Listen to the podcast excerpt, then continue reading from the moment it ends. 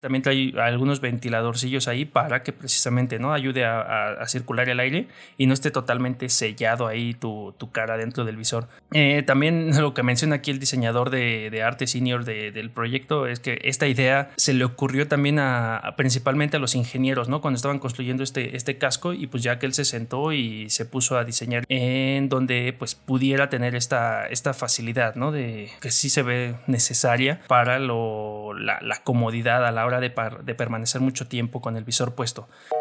Ya estás en Simbiosis, un espacio para conversar libremente sobre productos y servicios que nos rodean, tecnología e innovación en un ambiente libre de saber todos.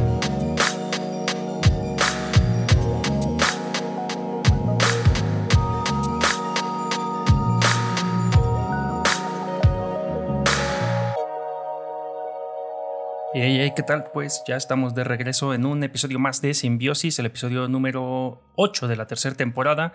Y el día de hoy traemos pocos temas, pero algo, algo relevantes. Así que, bueno, sin antes eh, empezar, mi nombre es Jornas, arroba Jornas en cualquier red social, por ahí también nos encuentran en cualquier espacio. Y visita pues simbiosis.podcast.com para que veas todo el contenido que hay ahí y o tu reproductor de podcast preferido.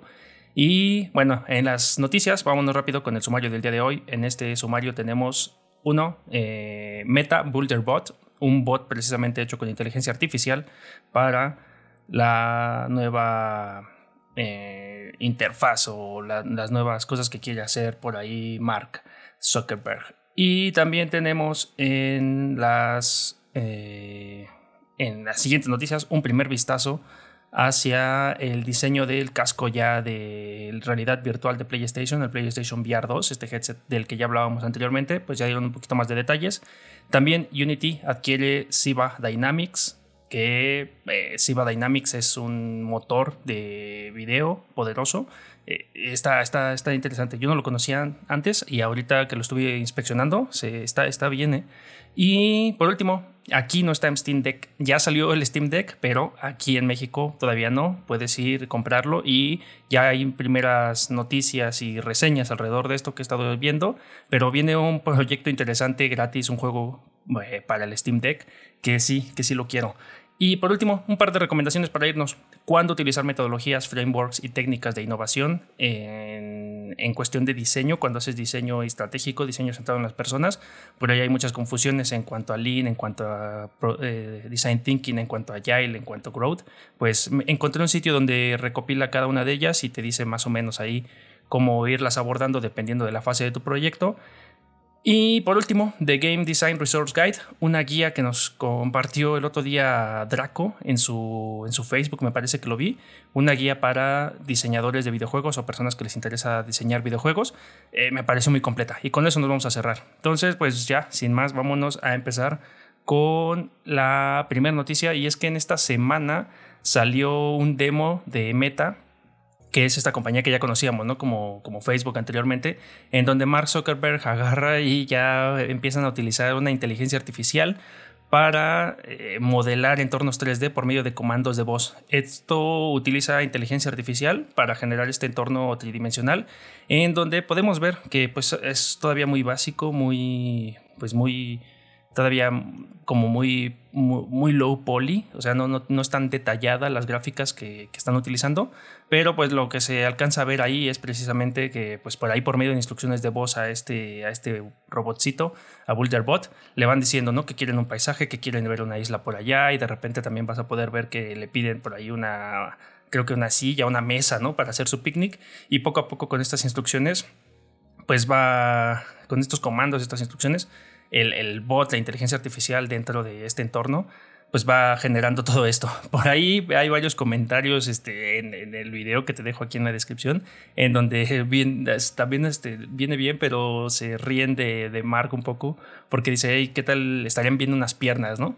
Pero bueno, a lo mejor también pues, puede ser gente que todavía no comprende muy bien cómo funciona esto de la realidad virtual y que sí se están haciendo esfuerzos para ataquear pues la parte inferior del cuerpo, porque pues es difícil, ¿no? O sea, actualmente puedes taquear tus manos y tu cabeza con pues los mandos y todo esto, ¿no? Pero hacerlo con con, pues con los pies está difícil, tendrías que tener un tipo de sensores en los pies y pues es más, más hardware, aunque por ahí hay unas este, iniciativas que están tratando de, emular esto de, de, alguna manera, ¿no? Pero pues todavía, todavía no estamos en ese, en ese punto.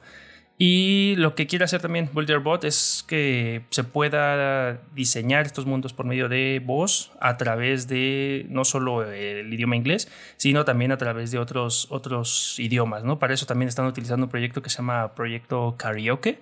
Y ya pues, eh, pues, pues, vas a poder darle instrucciones en tu idioma para hacerlo pues, más eficiente, ¿no? Dependiendo de dónde estés utilizando esto. Y fue, la verdad, es un, es un demo, un teaser muy, muy pequeñito que hicieron. Dura menos de dos minutos, pero pues eh, hay que estar ahí, ¿no? Con un, con un pie en el agua para ver qué cosas vienen en, este, en esta eh, construcción de mundos virtuales y pues sobre todo con estas herramientas que, que, por ahí trae Mark en Meta ¿no? y su Oculus Quest. era muy, muy rápida esta noticia, me pareció interesante cómo mm, pues, se habilitan estas nuevas formas de construir, todavía está medio pues, verde, básico, pero pues poco a poco va a ir creciendo esto.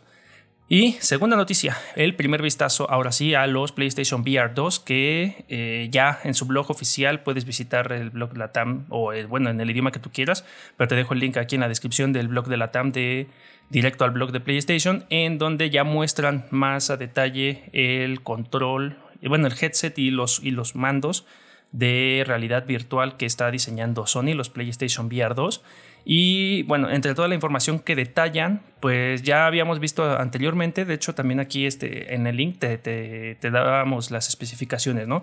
Mayor fidelidad visual, seguimiento de control avanzado eh, basado en el casco y nuevas funciones sensoriales como esta, esta sensibilidad áptica y seguimiento ocular, ¿no? Para que hacia donde voltees la mirada, pues la cámara se mueva sin necesidad de mover toda tu cabeza pues ahora ya nos trae más, este, más detalles acerca de esto y eh, sobre todo su, su pues ya su, su, una vista a su hardware, ¿no? Trae los mandos que tienen esta especie como de orbe eh, que funciona, bueno, eh, se, se, ve, ¿no? De manera circular y muy, muy, muy sencillo el diseño, por así decirlo, ¿no? Eh, también eh, decían que pues, apelaba mucho a, que, a la ergonomía y algo que me llamó la atención, que, se alcanza, que sí se alcanza a ver aquí en, la nota, en, las imágenes que también se ve, es que desde el principio también contemplaron en el diseño trabajar en las áreas eh, que, que se han considerado ahorita un poco problemáticas cuando pasas mucho tiempo con unos rentes de, la, de realidad virtual puestos, ¿no? Y es que pues, pues sí puedes llegar a sudar o generar mucho calor, pues dependiendo del movimiento que hagas.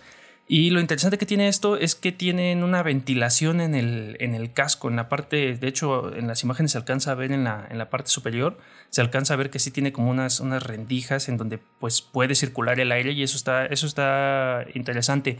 Aparte también trae algunos ventiladorcillos ahí para que precisamente ¿no? ayude a, circular el aire y no esté totalmente sellado ahí tu, tu cara dentro del visor.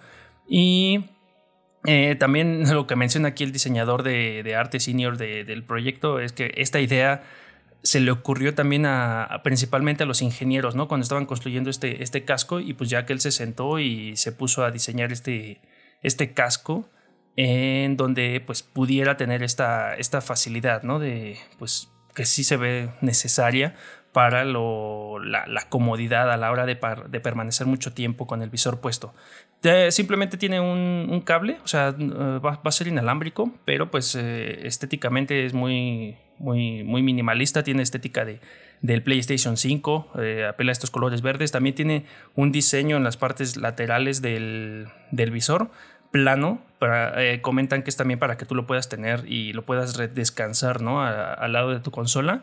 Y no dieron, o sea, ya sí dieron muchos detalles alrededor de, esto. Te dejo la nota completa aquí, pero nada todavía, pues a profundidad, ni precio, ni nada de eso. Y lo que sí dijeron es que ya repartieron los kits de desarrollo hacia los creadores de juegos y pues que ya están entusiasmados también por saber qué cosas van a estar ya desarrollando para este PlayStation VR 2 en lo pues en el futuro próximo. Y, ya, me pareció interesante. Sí, me gusta, me gusta bastante este PlayStation mm, eh, VR 2. No parece que vaya a ser nada económico y tampoco creo que vayan a utilizarlo para mm, un entorno externo a PlayStation VR 2, pero una de esas nos da la sorpresa y si se pudiera conectar a otros sistemas que no necesariamente sean PlayStation, Lo dudo, pero pues hay que esperar, ¿no? Todavía esos detalles no, no han confirmado ni dicho nada. Y algo en lo que se centraron, pues como era obvio también, es en la ergonomía, ahora que me acuerdo, que estoy viendo otra vez el headset. Y pues se, puede adaptar a los diferentes tipos de, de, cráneos, ¿no? Como, pues, como era evidente, ¿no? Después de hacer varias pruebas con usuarios y demás. Y, nada, solo dieron este preview. Entonces, pues ya vamos a la siguiente noticia porque eh, esto, esto, está, esto está interesante. Esto que viene está interesante. Hay una mm, herramienta que se llama SIVA, de una empresa que se llama SIVA Dynamics, en donde eh, ellos también se dedican a hacer, ¿cómo se puede decir? Software, ¿no? hacen software que utiliza motores tridimensionales y físicas para el modelado 3D realista. Y bueno, ellos, ellos, este, Unity, este, este software del que hemos hablado, que es un motor de videojuegos como Unity, por ejemplo, eh, acaba de adquirir a esta herramienta que utiliza simuladores de deformación, machine learning y también eh, eh, creación de personajes en tiempo real para pues potenciar su plataforma, ¿no? Ya vemos, hace algún tiempo ya habíamos hablado acerca de que este eh, Unreal Engine, los de Unreal Engine, Epic había adquirido, ah, bueno, había desarrollado Meta, que era, una, era también un motor de física para crear personajes tridimensionales humanos realistas y pues de una manera muy fácil de, hacer, ¿no? Pues ahora eh, anuncia en, un, en, un, comunicado oficial, SIBA, eh, te dejo también el link aquí, que pues acaba de formar parte de la familia de, Unity y con esto lo que buscan es precisamente ¿no? fortalecer y darle herramientas a los desarrolladores de diferentes industrias, no, no, únicamente de videojuegos, sino pues, a todos los que utilicen Unity, de poder utilizar eh, pues, esta, esta tecnología, ¿no? Eh, actualmente tiene precios muy accesibles, de hecho tiene, me parece que tiene una versión básica muy, este, muy asequible para cuando pues, eres un desarrollador independiente y demás, pero a lo mejor ahora que están con Unity van a tener un modelo a lo mejor eh, freeware en el que puedes utilizarlo de modo gratuito al igual que lo haces como Unity, pero a lo mejor ya al momento de que publicas o empiezas pues, a monetizar el contenido, pues, este, pues ya también por ahí se licencia y, y generen dinero. Lo de lo interesante que tiene esta esta herramienta que yo no la conocía es que bueno, la han utilizado mucho en otros, eh, en otros desarrollos, ¿no? Por ejemplo, para construir animales, principalmente gatos ahí en, en Capitana Marvel, todo, todos los efectos que hicieron con el gato lo hicieron con este, con este software, o varios, varios animales, también en, en diferentes trailers de de, varias películas. Vi que estaba también ahí en algunos efectos de John Wick cuando le disparan al perro, en si no me equivoco es en la tercera película, pues ese, esa animación de ese perro la hicieron ahí también con, con, este, con este software. También pues la creación de varios, de varios primates, algunos movimientos para Spider-Man también en el Contest Champions trailer de Goldot de Marvel también utilizan este motor y eh, lo que se basa eh, es que crean a partir de de primero creas como el esqueleto de, lo que quieres animar, luego la musculatura y después de eso pues, lo vistes y esto hace que todo tenga un, pues, un realismo mucho más definido, ¿no? Cuando hace, pues ah, realizan, realizan estos personajes o animales los, los movimientos, ¿no? Los hace de una manera mucho más natural y pues los hace que se simulen realistamente. Te dejo el link aquí en, las notas porque aunque no, pues, no desarrolles videojuegos y lo haya adquirido Unity, si pues te dedicas a la industria cinematográfica o algo así y eh, te interesa el modelado de personajes realistas, eh, no necesariamente humanos, sino pues ya vimos que también eh, animales o seres fantasiosos, siempre y cuando pues sepas algo de bueno, tu equipo sea multidisciplinario o, tú lo seas, sepas de anatomía, de ilustración, de, modelado, de programación y demás, este, me parece una herramienta muy buena. Todavía en cuestión de, la, de, las facciones humanas, creo que Meta, eh, en cuestión de, estética, eh, MetaHuman de, Unity sí está un poco más eh, realista, por así decirlo en cuanto a lo visual, pero eh, Siva Dynamics sí hace algo más, como más interesante o más, mm, más realista, más bien, en cuestión de, la, de los movimientos, de la gesticulación, porque pues precisamente a eso, a eso se dedica, ¿no? A, tratar de replicar fielmente cada uno de los músculos o de los, sí, los nervios, los tendones que se, que se mueven para generar pues, las diferentes eh, expresiones. Eh, échale un ojo, yo no, lo, yo no conocía Siva, eh, pero ahora que, que, vi que lo compró Unity, pues ya vi que no, no son nada nuevos en el mercado, que ya tienen mucho tiempo trabajando pues, eh, con toda esta tecnología y que ahora pues ya son parte del team de, de Unity. Y seguramente los vamos a ver ahí para eh, una integración eh, dentro de su motor de juegos, sí o sí. Y listo, no, no hay más de estos. Entonces, si te dedicas a estas cosas, seguramente esto, esto te interesa. Yo le voy a dar seguimiento para, pues cuando colaboro con, con personas, pues por ahí recomendarle, ¿no? Que, le echen un ojillo a este tipo de, de software, a Siva VFX, ¿no? Porque tienen diferentes categorías, pero Siva VFX eh, es, es, es, el principal, ¿no? La, la, principal herramienta para este tipo de, de modelados y animaciones. Y ya, vámonos. Eh, vamos a cerrar con las recomendaciones, que estas recomendaciones van a ser muy, muy, muy rápidas. Una es, este es un blog de RMKSB. No estoy seguro qué son, creo que son una consultora o algo así. Eh, no sé dónde lo vi tampoco, ni cómo llegué a él. A lo mejor una publicación de LinkedIn o algo así. Pero me gustó mucho cómo sintetizan la manera en la que eh, suele, bueno, de, las herramientas de desarrollo que solemos utilizar en, eh, últimamente, ¿no? Porque han, dado muchos resultados al ser muy, muy dinámicas. Y pues bueno, hablábamos de, eh, desde el principio de Design Thinking, Lean, Design Sprint y Agile. Y se queda solo con Agile, no sé por qué no metieron también Hacking Growth, que sería como el siguiente paso. Pero me gusta cómo lo hace, ¿no? Eh, empieza de hecho con un, con un textillo ahí, con un título que se llama Confusion Galore.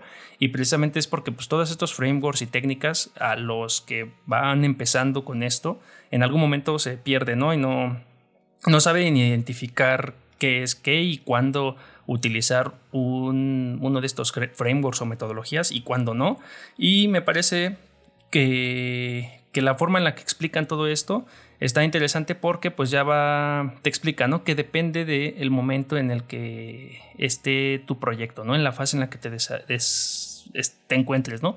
Cuando estás en, un, modelos de innovación, pues te recomiendan empezar ¿no? con el business model eh, y dentro de, este, de esta etapa como de, fabricación de tu business model, pues empiezas a utilizar esta metodología design thinking para precisamente eh, empezar a ver de qué manera eh, abordas el problema y vas proponiendo una solución, ¿no? Que, que sea viable, que sea factible y pues que sea deseable sobre todo, ¿no? Después de eso, pues ya pasarías a una etapa un poco más, bueno, a este framework, ¿no? De, desarrollo lean, en donde eh, de una manera muy rápida pruebas eh, y ejecutas tu idea sin necesidad todavía de desarrollarla al 100%, ¿no? Se trata más bien de precisamente lean, de hacerlo lo más eh, sencillo, lo más, lo más esencial posible para validar rápido y pues a lo mejor pivotar. Después podrías utilizar este método eh, de Design Sprint para, en un periodo de tiempo muy corto, eh, aproximadamente 5 pues, días es, lo que suele ser esta metodología, si, nos vamos con la de App, o en 3 días si, si, quieres ocupar la de Google, pero eh, en, este, en, este, en este periodo de tiempo muy rápido podrías estar ya iterando o proponiendo una solución. Después de eso podrías pasar a un marco agile en donde ya es, un, es una etapa totalmente del desarrollo del producto, ¿no? En donde eh, por medio de, pues, de sprints o de iteraciones, pues, no sé, ya tú, tú defines, ¿no? Si son cada dos semanas, cada semana, tú defines cuánto dura tu sprint, construyes el prototipo, ¿no? Y entonces ya lo... Lo, lo, vas, este, pues, pues sí, construyendo de la mano de todo, de todo tu equipo, ¿no? A lo mejor involucras al equipo de desarrollo, el core con tus diseñadores y programadores, pero pues también seguramente legal, negocio y demás para que todo eh, salga de acuerdo al, plan. Y eh, después de Agile, pues ya podrías pasar ya a, bueno, después de Agile ya deberías poder salir hacia, hacia tu release, hacia, hacia, hacia la producción y después de eso ya entrar a un marco de, de growth, ¿no? Ya, pero ya eso que ya tiene más, más que ver con, con el seguimiento que le das a la liberación de un producto digital. Me pareció eh, muy conciso toda esta información que empiezan a, que bueno, que dan aquí, que, que, tiene, son tres, bueno, un párrafo, de un párrafo cada explicación de cada marco y la conclusión que dan al final. Entonces, sí, estás todavía un poco perdido o perdida con estos eh, tipos de metodologías y frameworks, eh, este, este me parece un buen, un buen compendio de cada una de ellas. Y podría ser un buen complemento precisamente a una charla, bueno, ya he dejado varias veces el link, pero por aquí lo voy a dejar otra vez, a una charla de la que di el año pasado en el marco de un Global Game Jam, en donde hablaba precisamente de design thinking aplicado hacia los videojuegos, eh, cómo podrías utilizar esta metodología de estar descubriendo cosas y ya después pasar a otros marcos. Eh, pues eh, este me parece, o sea, si no, si no quieres chutarte ese video que dura, no dura mucho como 20, 25 minutos, este pues es una lectura muy breve, en, 10, no, en menos, en, 8 minutos ya conoces un poco de qué va todo esto. Y pues ya, vámonos con la última recomendación y esta va un poco más alrededor de los videojuegos, sobre todo porque... Eh, darle seguimiento también a, los, recursos que nos comparte Draco de repente en sus redes. No sé si lo sigues, si no, también por ahí puedes regresar a una de las entrevistas que tuvimos en la temporada pasada y ahí nos acompañó él eh, como pues él es game designer y comparte ¿no? esta guía de Alexia Mandeville que comparte esta, esta guía de recursos para diseño de juegos y me gustó, le eché, sí le eché un ojo y me gusta cómo comparte los diferentes recursos por, eh, por tipología, ¿no? Tiene eh, recursos de diseño, la taxonomía de Bartle, también cómo hacer storyboards, cómo eh, ver el market de tu videojuego, también, e incluso involucra el business model Canvas. Eso me pareció interesante porque suele ser, o sea, lo solemos utilizar mucho de este lado de diseño y, negocio cuando utilizamos este, metodologías de Agile y de diseño precisamente. Eh, pues también aquí en Game Design lo utilizan, también documentos de referencia para Game Design Documents.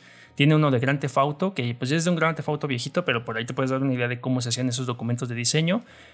También en segunda etapa te deja lecturas, eh, sobre todo cómo eh, algunos libros, ¿no? Algunos que incluso te indica que te los deja solo porque fueron de sus primeras lecturas, pero no necesariamente podrían ser los más eh, novedosos, pero pues, ahí, los deja. Y algunos que pues ya tenía yo ahí en la mira, por ejemplo, este Rules, Rules of Play, Game Design Fundamentals, no lo he leído, pero ahí lo tengo en, mi lista para en algún momento verlo.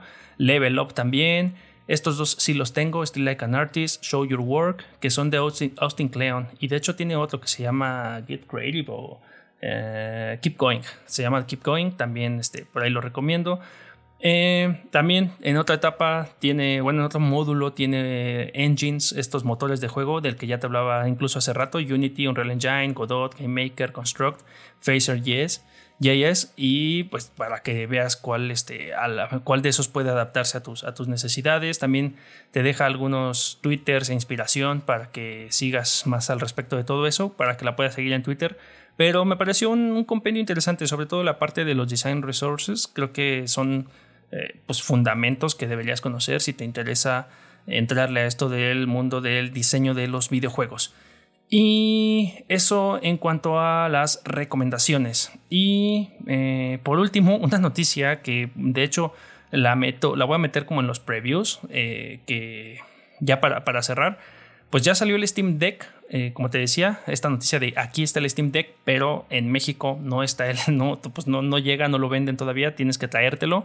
Ya actualizó steamdeck.com su sitio web en donde pues te dicen que ya lo puedes reservar, que, y bueno, ahora los nuevos... Eh, el nuevo enfoque que le están dando al sitio web, ya más de venta, no tanto de preventa como evidentemente era anteriormente, y de pues todas las posibilidades que tienes de, pues, de jugar. He estado viendo muchas, muchas eh, referencias y, reseñas, eh, tanto, en, tanto en blogs como en YouTube. Y pues muchos dicen que la opción de en medio, como era de esperarse en estas tácticas de marketing, pues es la más adecuada, aunque la batería no siempre resulta tan, tan exacta como te la prometen, ¿no? Para, para la duración de la batería. Lo, pues de, lo, interesante que puedo decir es que sí la quiero, pero he estado escuchando mucho dentro de todas estas reseñas y reviews y demás cosas que le hacen a esta, pues ya los, los medios especializados en consolas, eh, que se percibe o se siente como un early access, no como un release de una primera etapa de consolas, sobre todo porque eh, pues bueno, es que también la comparan luego mucho con un Nintendo, ¿no? Un, Nintendo Switch. Y pues ya sabemos que un Nintendo Switch tú lo desempacas y tanto pues a nivel de hardware como todos los juegos que vas a encontrar en la biblioteca pues están hechos para ese dispositivo de, raíz, ¿no? Y lo que te encuentras con el Steam Deck de repente es que, pues, debido a estas eh, etiquetas o categorías que tiene los juegos de verificado, que todavía no se sabe o que no es compatible y demás, pues todavía no, pues no llega a, a, ser una consola del todo jugable. Entonces no la recomiendan si es como tu primer consola, si eres muy, si, no eres tan pecero, porque los de las personas que utilizan PC están muy acostumbradas a estar moviendo ajustes, moviendo frames, moviendo este, configurando teclados, mouse, resoluciones y demás. O sea, como que todavía hay que apretar dos, tres tuercas. Si no eres de este tipo de personas que eh, les gusta estar ahí personalizando sus, sus, configuraciones. Eh, todavía a lo mejor no es el momento para que pues, nos metamos con este Steam Deck. Pero si pues, sí te gusta y a lo mejor te gusta incluso dejar comentarios, reviews, estar aportando ahí a la comunidad de, Steam, pues sí, sí, sí puede ser ahí este, tuya eh, en estos momentos, ¿no? Que es como, lo, lo ven como un early access. Y otras cosas de las que sí me interesan también de esto, y ya para cerrar, por eso lo dejo como preview, es que están eh, desarrollando, van a sacar a partir del primero de marzo un juego, un juego pequeñito que se llama Aperture Dex Job, que es un juego que está ambientado en Portal, esta, sí, esta saga, es, bueno, es que son dos o tres juegos de Portal, que son rompecabezas, hechos también por esta compañía Valve. Y aunque dicen que no, no es un Portal 3, eh, este es un, es un juego que va a salir en este, este primero de marzo y que en realidad solo tú te vas a encargar, es como un corto jugable gratuito en donde tú vas a poder trabajar verificando como, como verificador de, este, de calidad de ciertos componentes o artículos dentro del universo de Portal. Me, me suena de estos juegos como tipo simuladores, este, como... ¿Cómo, cómo se llamaba este, este, este, este juego que parecía como, como ruso? Uh, Ay, no me acuerdo ahorita. pero eh, sí, sí, sí le tengo ganas a este, a este Aperture eh, Desk Job, sobre todo porque me gusta mucho en los juegos de Portal. Este universo está interesante, siempre suele ser muy sarcástico. Y pues ahora vas a poder ser un pues un validador de control de calidad de artículos y seguramente va a tener ahí algún plot twist o algo, porque estos siempre salen con este tipo de cosas. Y ya, sin más, este noticias, sin más cosas nuevas eh, y sin un Steam Deck en la mano, pues nos retiramos. Así que si tú tienes uno, coméntalo. Si no lo tienes o lo quieres, venga. Y pues no olvides, eh, déjanos tus comentarios acerca de todo esto que hablamos aquí. Bye. Visita simbiosispodcast.com y continúa la conversación en Facebook, Instagram y Discord. Comparte y suscríbete a través de Spotify o tu reproductor de podcast preferido. Así, llegaremos a más simbiontes como nosotros.